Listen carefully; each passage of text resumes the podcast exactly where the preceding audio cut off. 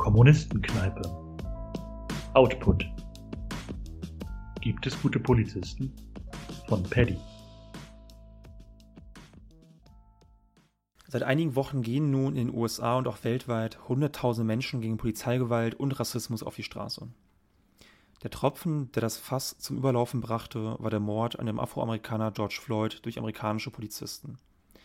Vor laufender Kamera konnte die ganze Welt sehen, wie ein Mensch wegen seiner Hautfarbe um sein Leben flehte und dann ermordet wurde.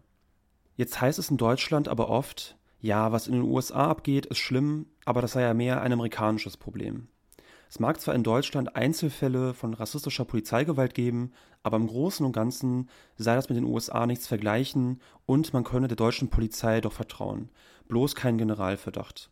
Und auch Umfragen zeigen, dass die Polizei in Deutschland in der Bevölkerung großes Vertrauen genießt.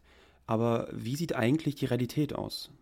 Allein zwischen 1990 und 2020 hat die Kampagne Death in Custody 159 ungeklärte Fälle in der BRD recherchiert, bei der nicht weiße Menschen unter anderem durch Polizeischüsse, unterlassene Hilfeleistung und Todesfälle in Polizeigewahrsam ums Leben gekommen sind. Einer der bekanntesten Fälle ist der Tod von Uri Jallo, einem Geflüchteten aus Sierra Leone. Er starb 2005 in einem Polizeirevier in Sachsen-Anhalt durch einen Brand in seiner Gefängniszelle. Mehrere Gutachten legen nahe, dass der Brand von anderen Polizisten gelegt wurde und diese Uri Jallo ermordeten. Polizeibeamte haben dabei nachweislich Falschaussagen getroffen und die Aufklärung des Falls mit allen Mitteln behindert. Trotzdem wurde das Verfahren gegen verdächtige Polizisten eingestellt.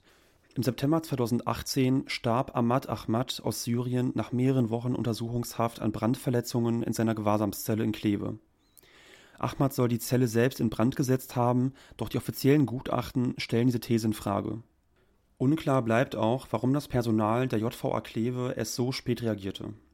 Noch vor seinem Tod war klar, dass Ahmad unschuldig verhaftet wurde.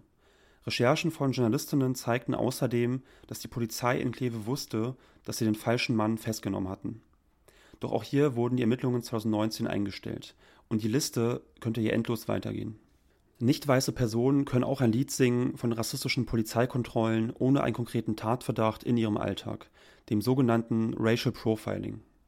Zudem bringen wöchentliche Skandale immer mehr ans Licht, wie weit rechte bis rechtsradikale Ansichten in der deutschen Polizei verbreitet sind – selbst Polizeigewerkschafter warnen davor, dass immer größere Teile der deutschen Polizei Sympathien für die AfD entwickeln. Deutlich wird das auch an den vielen Polizisten, die ganz offen für die AfD kandidieren. Immer wieder werden auch polizeiinterne Erkenntnisse von Polizisten an die AfD oder andere Rechtsradikale weitergegeben.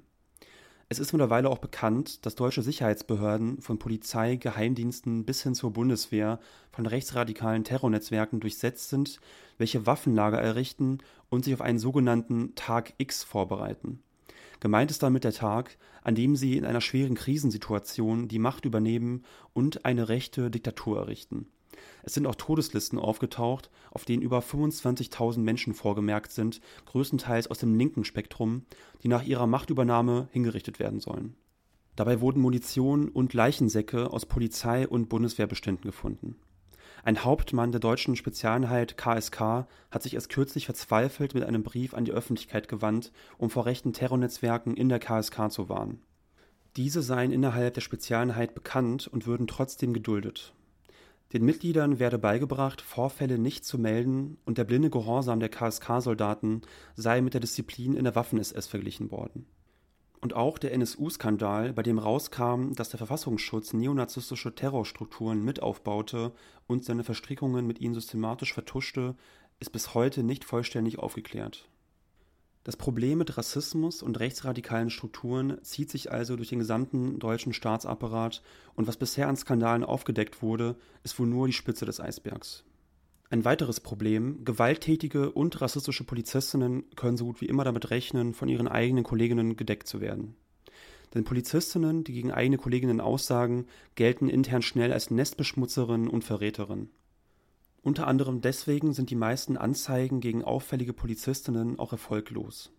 Also auch wenn nicht alle Polizistinnen selbst rassistisch oder gewalttätig sind, so decken doch aber die allermeisten diese in ihren eigenen Reihen und machen sich damit mitschuldig.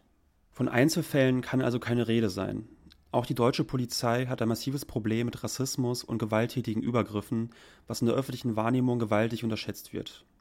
Es gibt jedoch noch eine weitere Ebene, auf der die Polizei kritisiert werden muss, die oft viel zu wenig beachtet wird.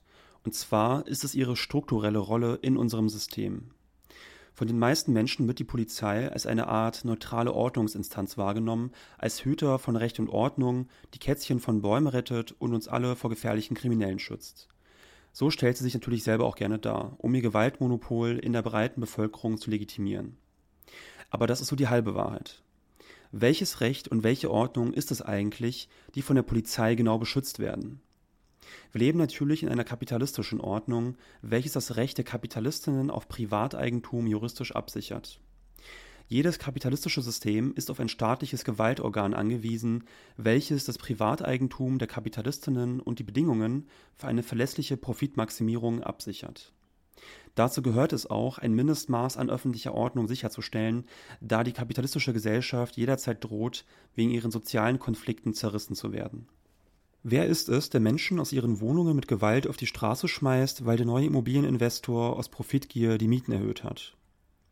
Wer hat die Umweltaktivistinnen im Kampf um den Hammerer Forst niedergeknüppelt, um die Profitinteressen des Energiekonzerns RWE auf Kosten unserer Zukunft durchzusetzen?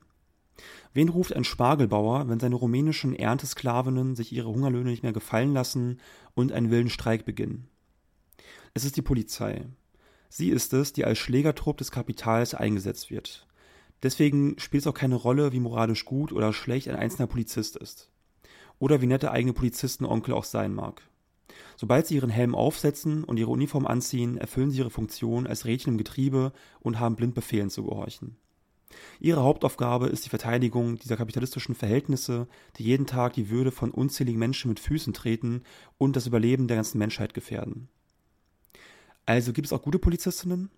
Ja, die gibt es. Es sind diejenigen, die ihren Job schmeißen und wir nur zusammen für eine bessere Welt kämpfen.